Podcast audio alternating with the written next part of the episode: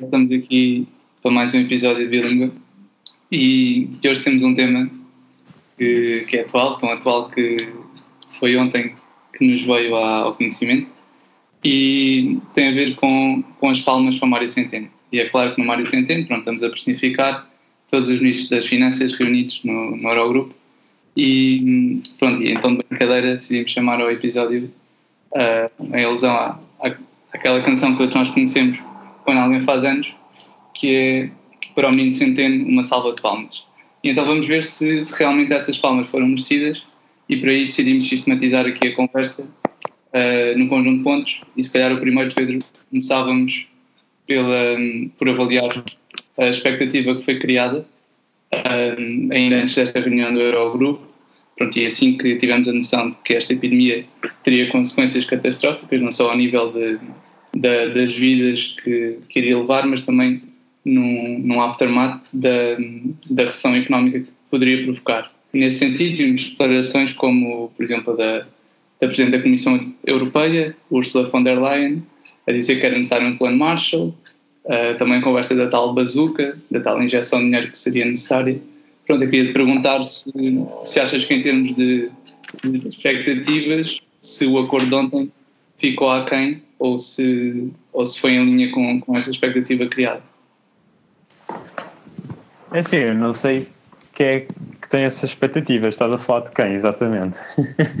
Porque eu pessoalmente mantive sempre uma posição um bocadinho cética, não é? Quer dizer, pelo sim pelo não, se calhar é melhor, é porque não nos esquecemos que já tivemos uma crise não assim há tão, tão pouco tempo e, portanto, muitas das coisas que estamos a ver, muitos destes diálogos, muitos destes discursos são coisas que já têm história, são coisas que se repetem e, portanto, eu mantenho sempre, sempre uma atitude relativamente cética uh, em relação àquelas que são as posições gerais de cada, de cada Estado constituinte, não é? Portanto, em primeiro lugar, vamos lá ver, tipo, já tinha havido uma, uma reunião, isto tem no Conselho da Europa, no Conselho Europeu, se não me engano, não foi?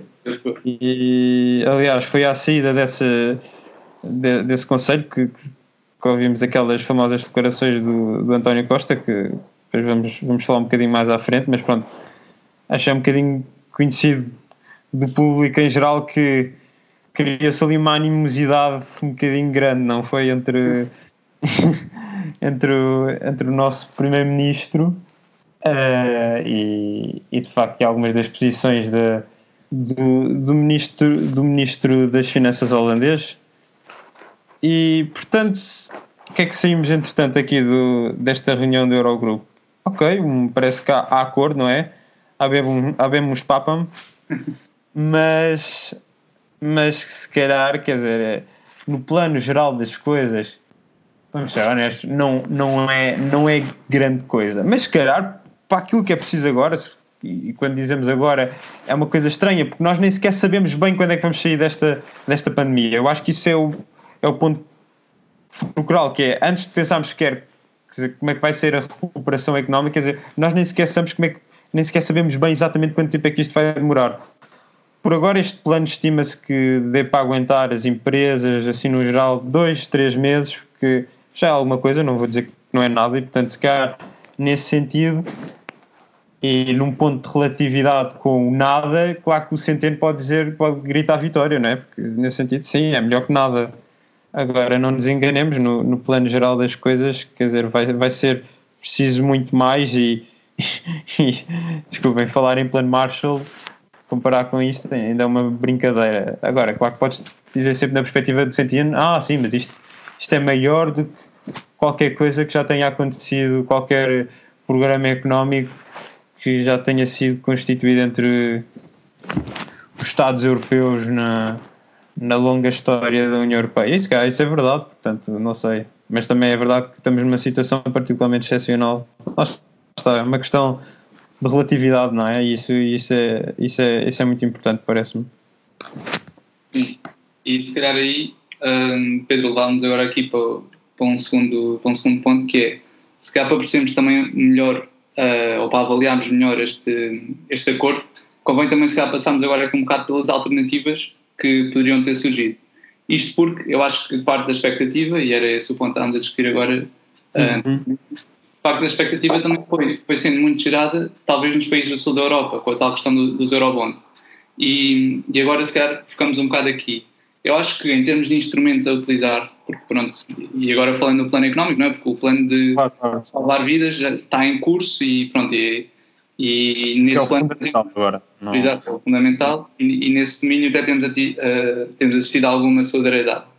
Mas então, poderíamos ter instrumentos como os tais Corona Bonds, não é? que são Exatamente. a tal, a, tal, a tal questão já conhecida da mutualização da dívida, mas neste caso aplicada uh, especificamente ao, ao contexto da, da, crise epidémica.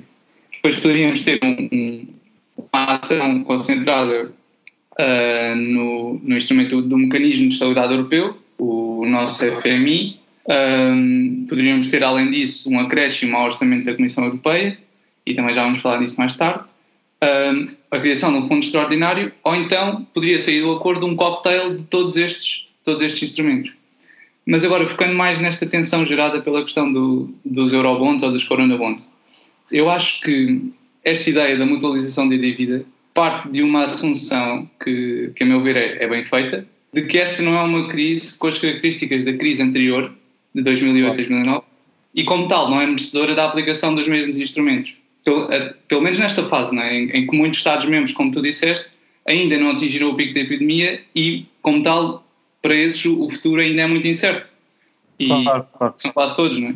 E, e, então, neste, neste caso, neste domínio, falamos da resposta que é imediata, ainda durante a crise, enquanto a crise está, está a decorrer.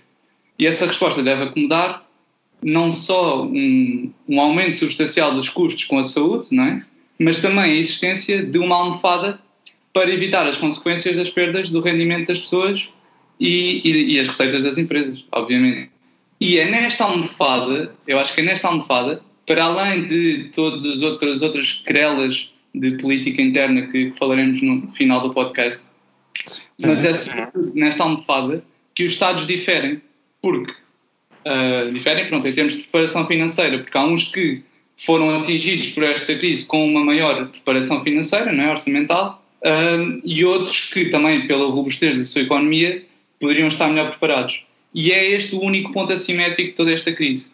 Em tudo o resto, eu acho que esta crise é simétrica e por isso é que digo que é diferente da, da crise financeira de 2008-2009. E é por isso, e por razões, lá está, de ordem política a nível doméstico, que existe esta tensão que vimos preceder e conduzir as reuniões do Eurogrupo. Quando Mário Centeno afirmou que Portugal nunca esteve tão preparado para uma crise destas, ele na realidade estava a falar, obviamente não é, é desta última parte, da orçamental. Uma vez que quanto à primeira, que é na questão da, da saúde e dos gastos com a saúde propriamente ditos, o nosso Serviço Nacional de Saúde, pronto, essa primeira seria sempre discutível se Portugal estava bem preparado ou não, tal como no, nos outros Estados. E ainda o é, mesmo com, com mais ventiladores e equipamento de proteção individual, mas pronto, mas disso falaremos mais à frente. E é na base deste argumento que a Itália e inicialmente todos os países do sul da Europa, pronto, a Espanha sabemos agora que, que ontem no, durante, durante a reunião acabou por virar um bocado as costas, mas pronto, não, não vamos falar agora sobre isso. Um, mas é na base desse argumento que a Itália, inicialmente todos os países do sul da Europa, pertencentes ao Eurogrupo, vieram propor o ressurgimento da discussão sobre a tal mutualização da dívida, os Eurobonds. Desta vez, vista como solução para as consequências da epidemia especificamente. E daí o nome Corona Bond. Eu, eu acho que as razões aqui são simples. É, como nós dissemos, isto não é um problema exclusivo da Itália ou de Espanha ou até de Portugal. Isto não, não é como a questão dos incêndios do, do ano passado ou, pronto, ou até da crise financeira de 2008 atingiu primeiro e com maior intensidade o povo italiano, mas não é um caso isolado. As consequências desse contágio não ficam circunscritas ao território italiano, nem ao sul da Europa, nem aos países da zona euro. E é isso que holandeses, franceses e alemães fingem não perceber ou não querem reconhecer. Que isto não se trata de uma situação de solidariedade. Não, não é de sermos bonzinhos uns com os outros, não. É de agir no, interesse, no nosso interesse próprio, enquanto Estados-membros, e, consequentemente, no interesse comum da economia europeia. E, e, e, como tal, não, isto não é, não vamos resgatar os países mal comportados que estavam a viver acima das suas possibilidades, ou não vamos resgatar os países que tiveram, uh, foram mais devastados pelos incêndios no verão. Não, vamos resgatar a, a pouco e pouco partes da, da União Europeia. E, isso, isso estás a dizer. Ok, sim, diz. Por, porque isto é um facto, porque toda a economia europeia vai ser afetada e porque se os Estados a quem são cobrados os mais elevados não tiverem liquidez para o, para o seu consumo interno, as economias exportadoras da Holanda e da Alemanha, por exemplo, não vão ter, não vão ter para onde exportar. E por isto trata-se da negação do óbvio, não é? Que isto é uma questão claro, de, claro. de reconhecer. De interesse geral de todos, não? Exatamente. De reconhecer que o choque em si é e pode ser simétrico a todas as coisas. Diz, diz, diz, o, o, o problema, o, o, simétrico não sei, mas seguramente haverá um choque geral para toda a gente a partir de determinada, uma determinada porcentagem do PIB, todos vamos perder. Isso não, não há nenhuma. A questão é que isto, isto é, é, uma mensagem para dentro, para dentro desses países. E como há bocado estávamos a dizer, por exemplo, no caso holandês, uh, são, é um governo constituído por quê? Porque se calhar tens, tens forças mais eurocéticas, mais do que tudo, não, não é só eurocéticos, é céticos em relação a um uma determinada visão sobre a Europa e em relação, como tu dizes muito bem, àquilo que são os países do Sul. Uh, por exemplo, havia uma, não sei se era a Der Spiegel, eu não quero dizer, porque eu acho que não era a Der Spiegel, mas havia uma revista qualquer na, alemã que disse que, não, que, que o dinheiro que, que fosse dado uh, à Itália ia ser usado uh, pela máfia, assim umas coisas desse ano, umas coisas quase absurdas que aliás o, o, governo, o governo italiano veio já a público dizer que, que, o governo alemão se devia demarcar objetivamente dessas, dessas declarações. Depois eu vou, vou procurar aí melhor para ver exatamente o que é que aconteceu, mas foi, foi basicamente isto. E, e isto demonstra o quê? Que, como tu dizes muito bem, não é uma questão, de, se fosse por simplesmente uma questão racional, tipo, esse, esse mecanismo seria acionado porque seria um benefício maior, maior para todos, mas infelizmente isto também é, isto é, muito irracional e como tu sabes as democracias funcionam muito por uma, por uma resposta àquilo que são os anseios do, dos eleitores. Exato. E o que falta aqui, no fundo, também, mesmo daqueles que são mais pró-europeus, por exemplo, como é o caso da, da chanceler Angela Merkel, se calhar é uma, uma estocada final de coragem, porque, vamos ser aqui honestos, a Holanda, a Finlândia, todos esses países têm as suas posições, mas aqui o fundamental é a Alemanha.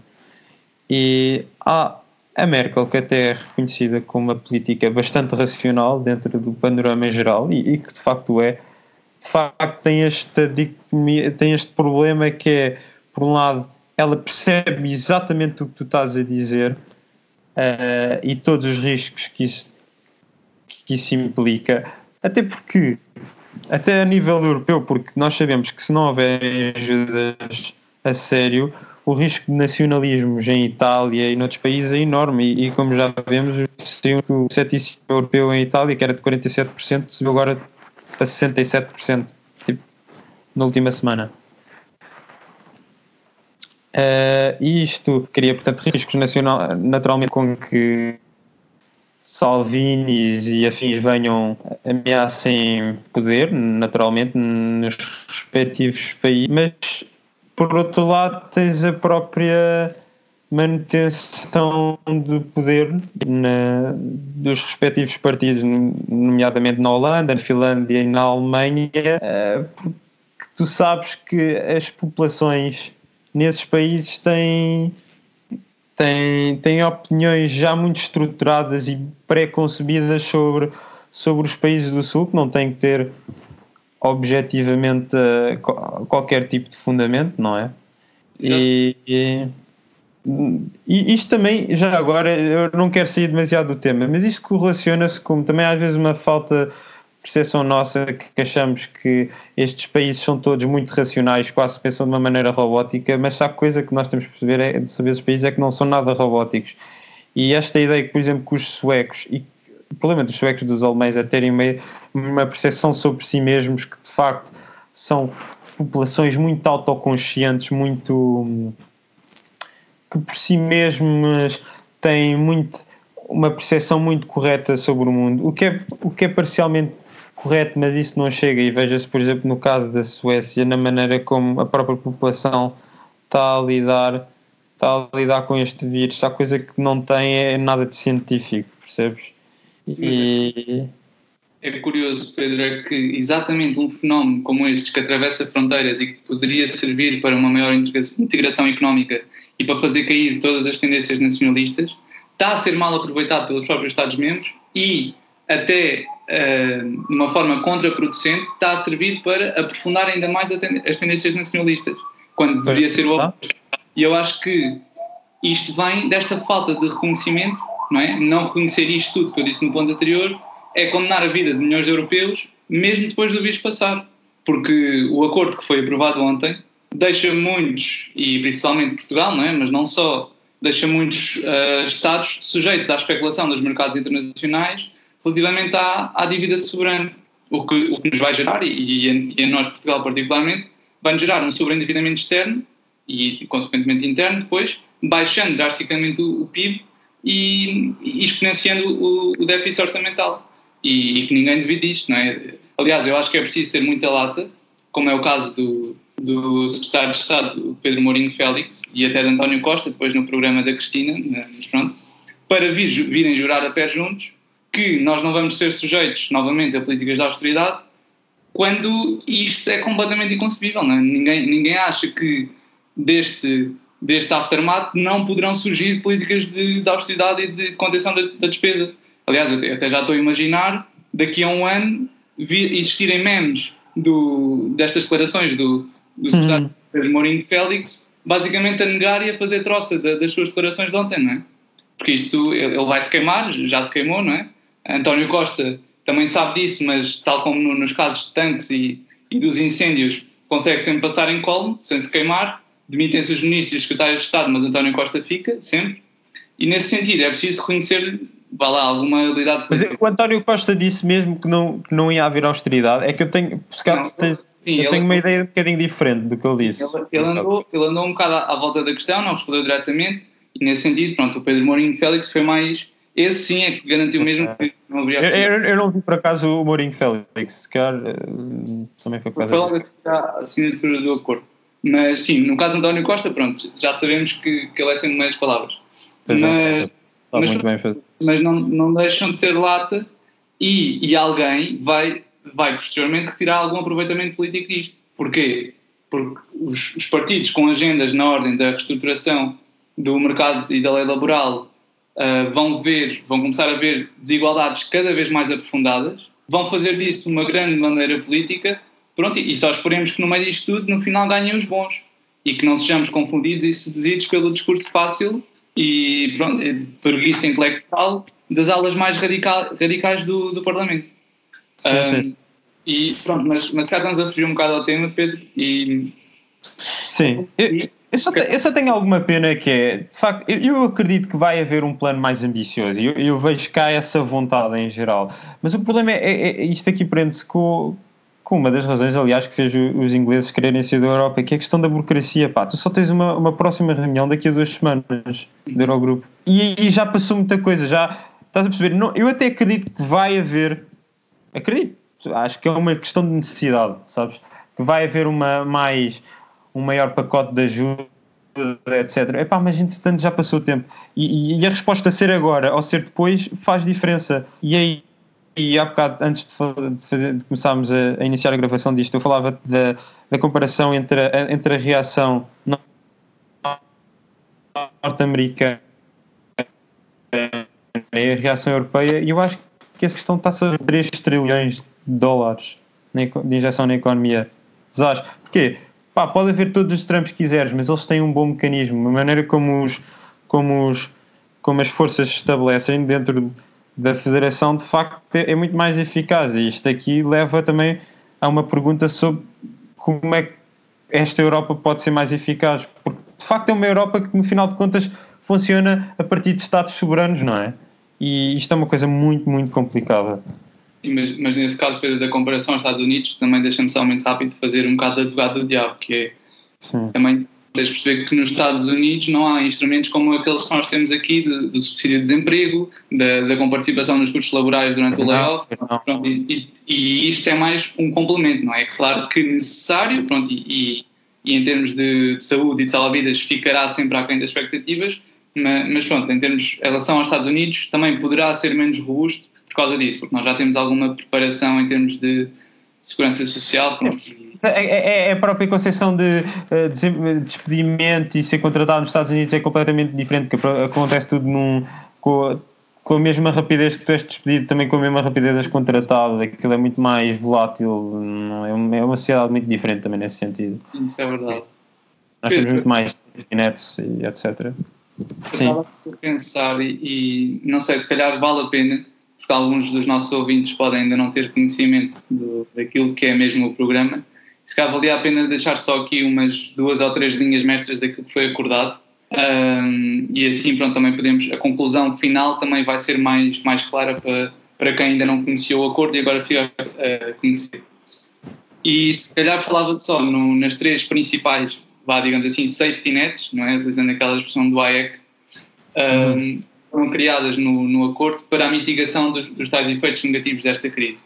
Primeiro, um, é uma que é mais direcionada para os Estados-membros, na, na, globalidade das suas dimensões internas, recorrendo ao já, ao já conhecido, que era um dos tais instrumentos que eu falei no início, ao mecanismo europeu de estabilidade. E, e acaba por disponibilizar individualmente uma linha de crédito de baixo juro com um teto máximo de 2% do PIB de cada Estado e que tem duas únicas condicionalidades, que nas declarações posteriores o, o ministro Mário Centeno basicamente vem desvalorizar esta última condicionalidade, mas eu acho que até é bastante importante e, e por isso vou, vou referi-la. A primeira condicionalidade para o acesso a este crédito é que os Estados devem comprometer-se a usar este dinheiro para financiar a nível nacional unicamente os custos diretos mas também os indiretos relacionados com, com os cuidados de saúde. Os indiretos são problemas, já se vai perceber, porque isso é uma coisa muito, muito geral, não é? Exatamente, dá, dá asa a interpretações extensivas. Agora, eu acho que isto também faz parte da estratégia não é, negocial do. Pronto, Mário Centeno conduziu as negociações, mas também do próprio Eurogrupo e faz parte da, da tradição da própria União Europeia, que é deixar um bocado estas declarações Uh, pronto, para depois também obrigar a, a haver margem para algum comprometimento e para, e para algum diálogo mais aprofundado.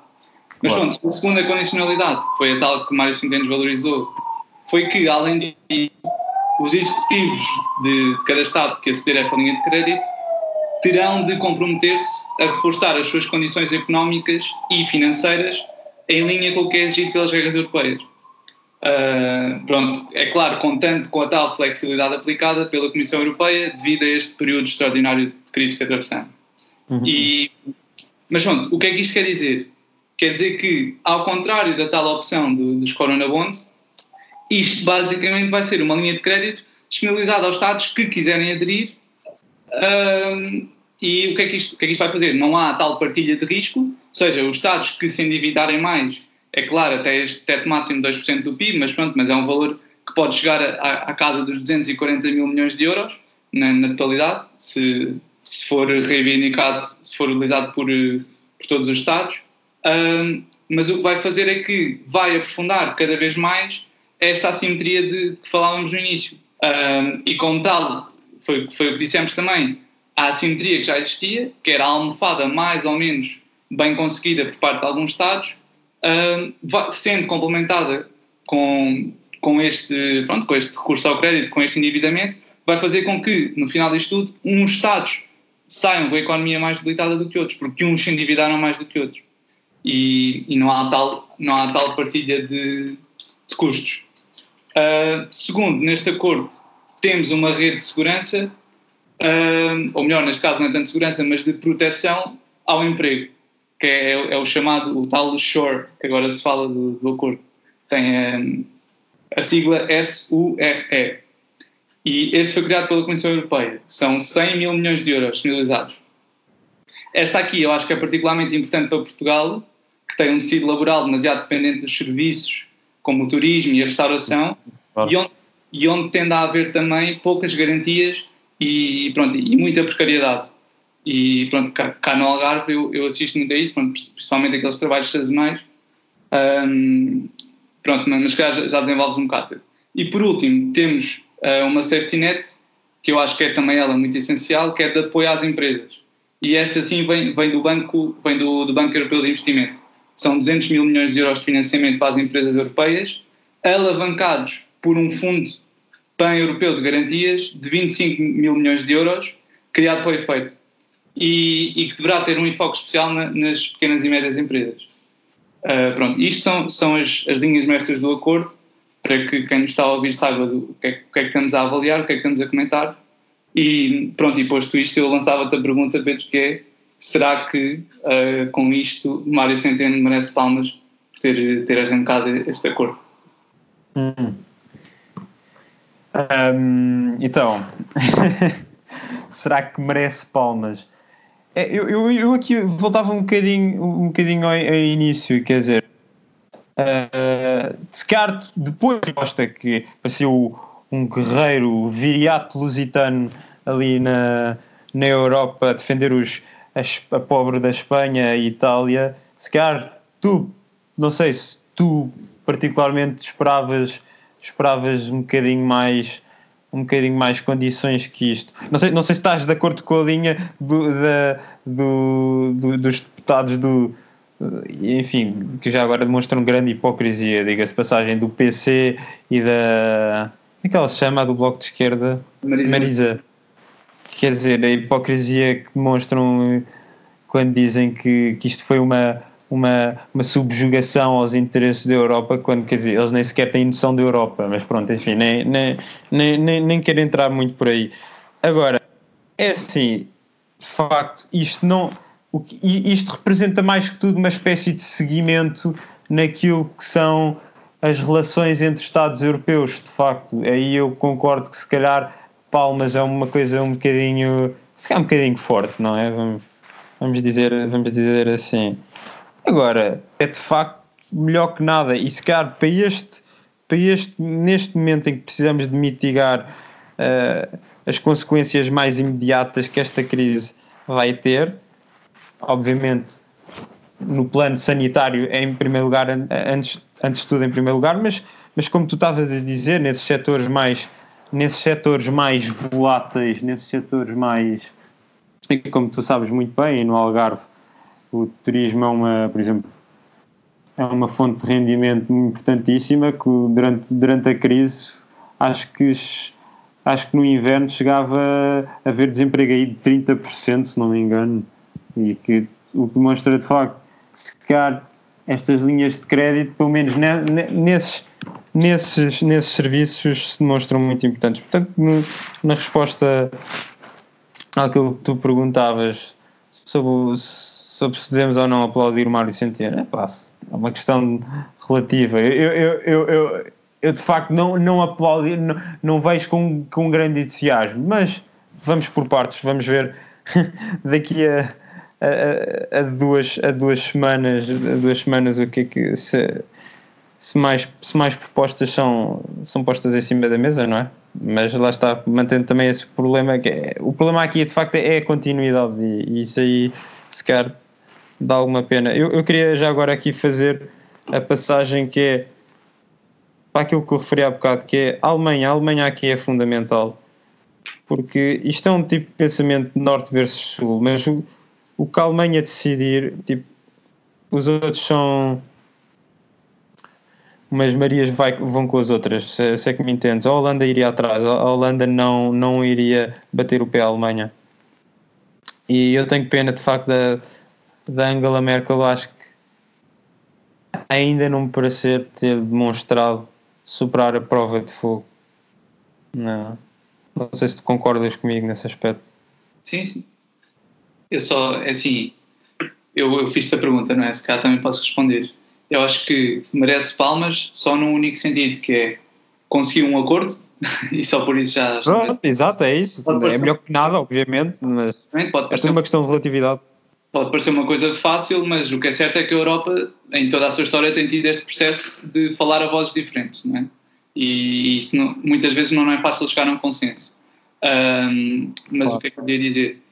Ah, e pronto, e, e, o segundo motivo, e são só dois para mim, pelo, pelos quais poderá merecer algumas palmas, é que, como tu disseste, deixou um bocado o processo em aberto. Isto é, não, não ficou totalmente de parte a questão dos eurobonds, é que, com, muito menos, com muito menos esperança de futuro do que, do que tinha antes de, desta decisão do acordo, Uh, e também não ficou de parte o tal plano Marshall que, que a, a Presidente da Comissão Europeia, Ursula von der Leyen, falou. Uh, pronto, terá de esperar pelo orçamento plurianual da União Europeia e esperemos que, que não se tenha perdido agora uma boa janela de oportunidade para agir.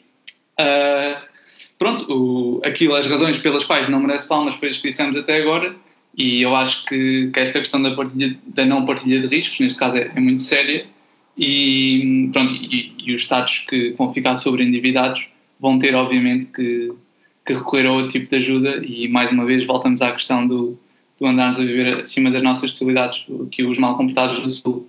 E assim sendo, eu acho que a União Europeia, como a conhecemos, pode, pode, pode estar em causa, pelo menos era o que estavas a dizer há bocado, isto acaba por favorecer algumas tendências menos. Eu, menos imagino o, o, Nigel Farage é, neste momento assim na sua poltrona a rir-se as, as fartas gargalhadas, porque de facto está-lhes a dar razão, principalmente à medida que isto passa no tempo. Eu acredito que o dinheiro chega, sabes? Muitas vezes, tipo, não, nem, nem digo isto como wishful thinking. O dinheiro chega, mas é, é o tempo que isso, com que isso acontece de facto a Europa tem um problema de, de eficácia na maneira como que, que, que, que, que parte que se percebe, mas de facto nos leva a crer que é, será que esta espécie de meio termo onde se encontra o projeto europeu, tipo, quer dizer, se, será que isto dá para ficar nesta espécie de pântano onde estamos agora? Ou há de facto uma necessidade de avançarmos? Exato. Porque isso eu acho que é a próxima pergunta porque de facto se, se esta crise for resolvida da maneira como foi a última, então acho que é como tu dizes, o projeto europeu fica, fica, fica, fica fortemente em causa. Deixar só também aqui uma nota importante que é uh, os países mais bem comportados, já, já agora que falamos nesse aspecto, objetivamente, até te posso dizer que se calhar têm sido os, alguns países de leste. não, não estou a falar do Orbán, mas estou-me a lembrar, por exemplo, uh, da República Checa. A República Checa, que tem um, um tamanho semelhante ao nosso.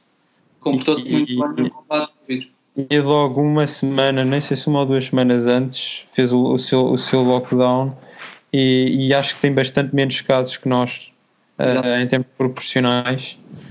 E, e, esses sim, olha, esses são, esses são os bem comportados, se quisermos pôr, porque bem comportados e não há uma, não há uma correlação com, com bom desempenho económico e com ser bem comportado, há muito mais fatores em causa e as pessoas que acham que isso que, que os países escandinavos quase têm uma propensão genética para serem menos corruptos ou lá o que é que possamos pensar, não podem tirar o cavalinho da chuva porque isso não é verdade e, e de facto até se demonstra com a, questão sueca. Eu acho que está a ser um grande erro. Eh, eu, eu, eu vou-te mandar o gráfico, não sei se tu já foste ver o gráfico. Já, já, já. É, é, aliás, demonstra para mim uma, uma falta de civilização, curiosamente. É uma, pronto, não... é uma questão de valores, mas podemos também falar nisso noutra altura, Pedro. Falamos nisso noutra altura, sim. Queria só deixar, se calhar, a nota que, na linha daquilo que estavas a dizer da, da ação da chanceler, da Angela Merkel e da, Alemanha, eu acho que tens razão. E, é assim, apesar de a Holanda claramente ter tomado a posição mais antagónica ou se calhar mais extrema neste, neste processo todo, nesta negociação, também porque os seus parceiros, que era o Reino Unido, que neste momento está fora, e, e a Alemanha, como tu disseste, uh, ficou assim um bocado a tentar gerir qual é que seria a sua posição, tentou-se moderar mais um bocado, mas uh, lá está a moderação da Alemanha, como tu dizes, um, um processo, se calhar, extremamente racional. Uh, a Holanda acabou por tomar a dianteira, mas a Holanda, se calhar, esqueceu-se que não tem a dimensão de um Reino Unido ou de uma Alemanha. E, e, então também a posição de António Costa aí, e sei que tu vais falar disso agora no final, mas a posição de António Costa acabou por conseguir isolar um bocado a Holanda e a Alemanha e a França também viram-se naquela obrigação de a, a ter uma, uma posição mais concertada. Eu acho é que, numa perspectiva de, de, política externa da União Europeia, isto poderia ter servido, lá está, como eu já disse, para aproveitar este momento para uma, uma maior integração, que também conferisse uma, um maior protagonismo à, Europeia, à União Europeia na gestão desta crise a nível internacional. Poderia, poderia ser aqui vista como um exemplo a seguir a nível mundial e como tal destacar-se como uma, uma potência de relevo, não é? No xadrez uhum. global. E perante a inação, pronto, já sabemos de, de como a administração Trump e dos Estados Unidos e de, de outros Estados em geral, e também contrapondo sempre com, com a falta de transparência e com, com a questão da violação dos direitos humanos na, na República Popular da China. E eu acho que perdeu-se, lá está, mais outra janela de oportunidade. E aqui, talvez a Alemanha e a França podiam ter sido, contraponto a Holanda, poderiam ter sido as promotoras de uma maior, de uma ação pronto, mais eficaz e mais, mais robusta. Vamos ver, talvez ainda não se tenha perdido completamente. Vamos ver. Mas tenho aquele ceticismo, mas também não, não sou completamente absoluto no sentido de ah, isto já vai continuar assim para, para, todo, para todo sempre, a não ser que haja um processo de maior coesão. Eu, eu desejo essa maior coesão. Uh, acho que facilita muita coisa. Uh, mas, mas, mas vai ser um processo muito complicado, não é? E, e, e também vai ser perceber se, se desta crise vão rejuvenescer mais nacionalismos. Eu, eu, eu, creio que isso é bastante possível. Uh, porque, como tu sabes, até nos últimos anos eles têm perdido alguma, algum peso. Sim. Uh, eles têm perdido, têm perdido. Não sei se, as, se, os nossos ouvintes têm, têm essa percepção, mas isso aconteceu. E com esta crise, eu não sei se este meio termo, aquilo que funciona, aquilo que eu chamo tipo a, a, a Europa do pântano, nós não é bem terra nem, nem água, é tipo é alguma coisa, não é? E, e, isso tem sido um problema. Isso de facto tem sido um problema. E, e se calhar agora ajuda-nos pelo menos. Não, não, nunca, eu nunca seria a favor do Brexit, mas se calhar ajuda-nos a perceber algumas posições dos ingleses, porque eu acho que os ingleses não gostam disso, uhum. por exemplo. E, e, eu acho que eles não gostam e perceberam logo isso, e, e, nós também não sei se vamos gostar muito com todas as vantagens, naturalmente. É assim, eu, até, não é? Falo desta posição extremada da Holanda, da Holanda, mas eu também não sei até que ponto as quatro forças que estão, estão no poder, não é? no governo holandês, e até o, lá está, o Ministro das Finanças holandês é um adversário direto do atual Primeiro-Ministro e isso também pode pois ter. É, pois é, é muito interessante, por acaso. Não sei até que ponto esta decisão do Executivo holandês foi, ou melhor, agiu de acordo com aquilo que é uh, os desejos da, da, própria opinião pública holandesa, percebes? Também não sei até que ponto a ação, e lá está, não sou cidadão holandês e não estou assim tão bem informado para fazer esse julgamento, mas também não sei até que ponto a Holanda não se extremou mais do que a própria opinião pública e os próprios eleitores uh, assim desejavam. Mas é claro que essas disputas internas uh, acabam sempre por, uh, por condicionar muito este tipo de acordos. E se calhar passávamos para o ponto final, Pedro, que é Sim. Tu ficaste a comentar as declarações de António Costa face, face à Holanda na, na saída da tal, da tal reunião do Conselho Europeu e eu fiquei a comentar as declarações do nosso Presidente da República Marcelo Rebelo de Sousa, depois do, do acordo de ontem. Queres começar tu, com António Costa? Sim, posso começar eu. E devo dizer que, com todas as objeções que eu tenho à, à política de, de António Costa, aos malabarismos, a maneira como não responde a várias perguntas, diga-se passagem, isso também faz dele um político excepcional, à, maneira, à sua própria maneira. Ele, de facto, teve bem, no meu entender, na maneira como, como se manteve firme na Quer dizer, que de facto as declarações, portanto, isto só para as pessoas terem, terem, terem assim, um plano geral da coisa, o, o, o Ministro das Finanças holandês comentou porque é, que, que, se devia investigar, hipoteticamente, porque é que a Espanha não tinha uh, um orçamento, uma almofada financeira uh, bem preparada para, para, para, a crise sanitária que estamos a ver. Ora bem, isto aqui, numa altura em que eu tenho visto os números em Espanha e, e, e chegavam quase a morrer, quase, uh, mil, mil pessoas por dia em Espanha, por causa se calhar estas questões são no mínimo bastante secundárias, não é? E, e, e, portanto, nesse sentido, acho, acho que o António Costa teve bem, e aliás, isso viu-se porque se tu fores aos jornais espanhóis, foi, foi, foi, bastante aplaudida, foi uma posição bastante aplaudida, e até acho que também foi comentada em Itália, e, e, e de facto constitui, na minha opinião, isto leva quase a uma, a uma questão fundamental na estrutura de valores norte versus sul da Europa. Eu sei que há, há diferenças e o norte não é todo igual e o sul não é todo igual, mas há aqui na, na, nessas declarações do, do Ministro das Finanças holandês e na atitude que alguns países escandinavos, neste caso particularmente a Suécia, estão a ter, é na maneira como concebem a vida e como isto até se relaciona com ainda outras questões que tu e eu sabemos, mas que não vamos aqui entrar. Isto aqui traz-me.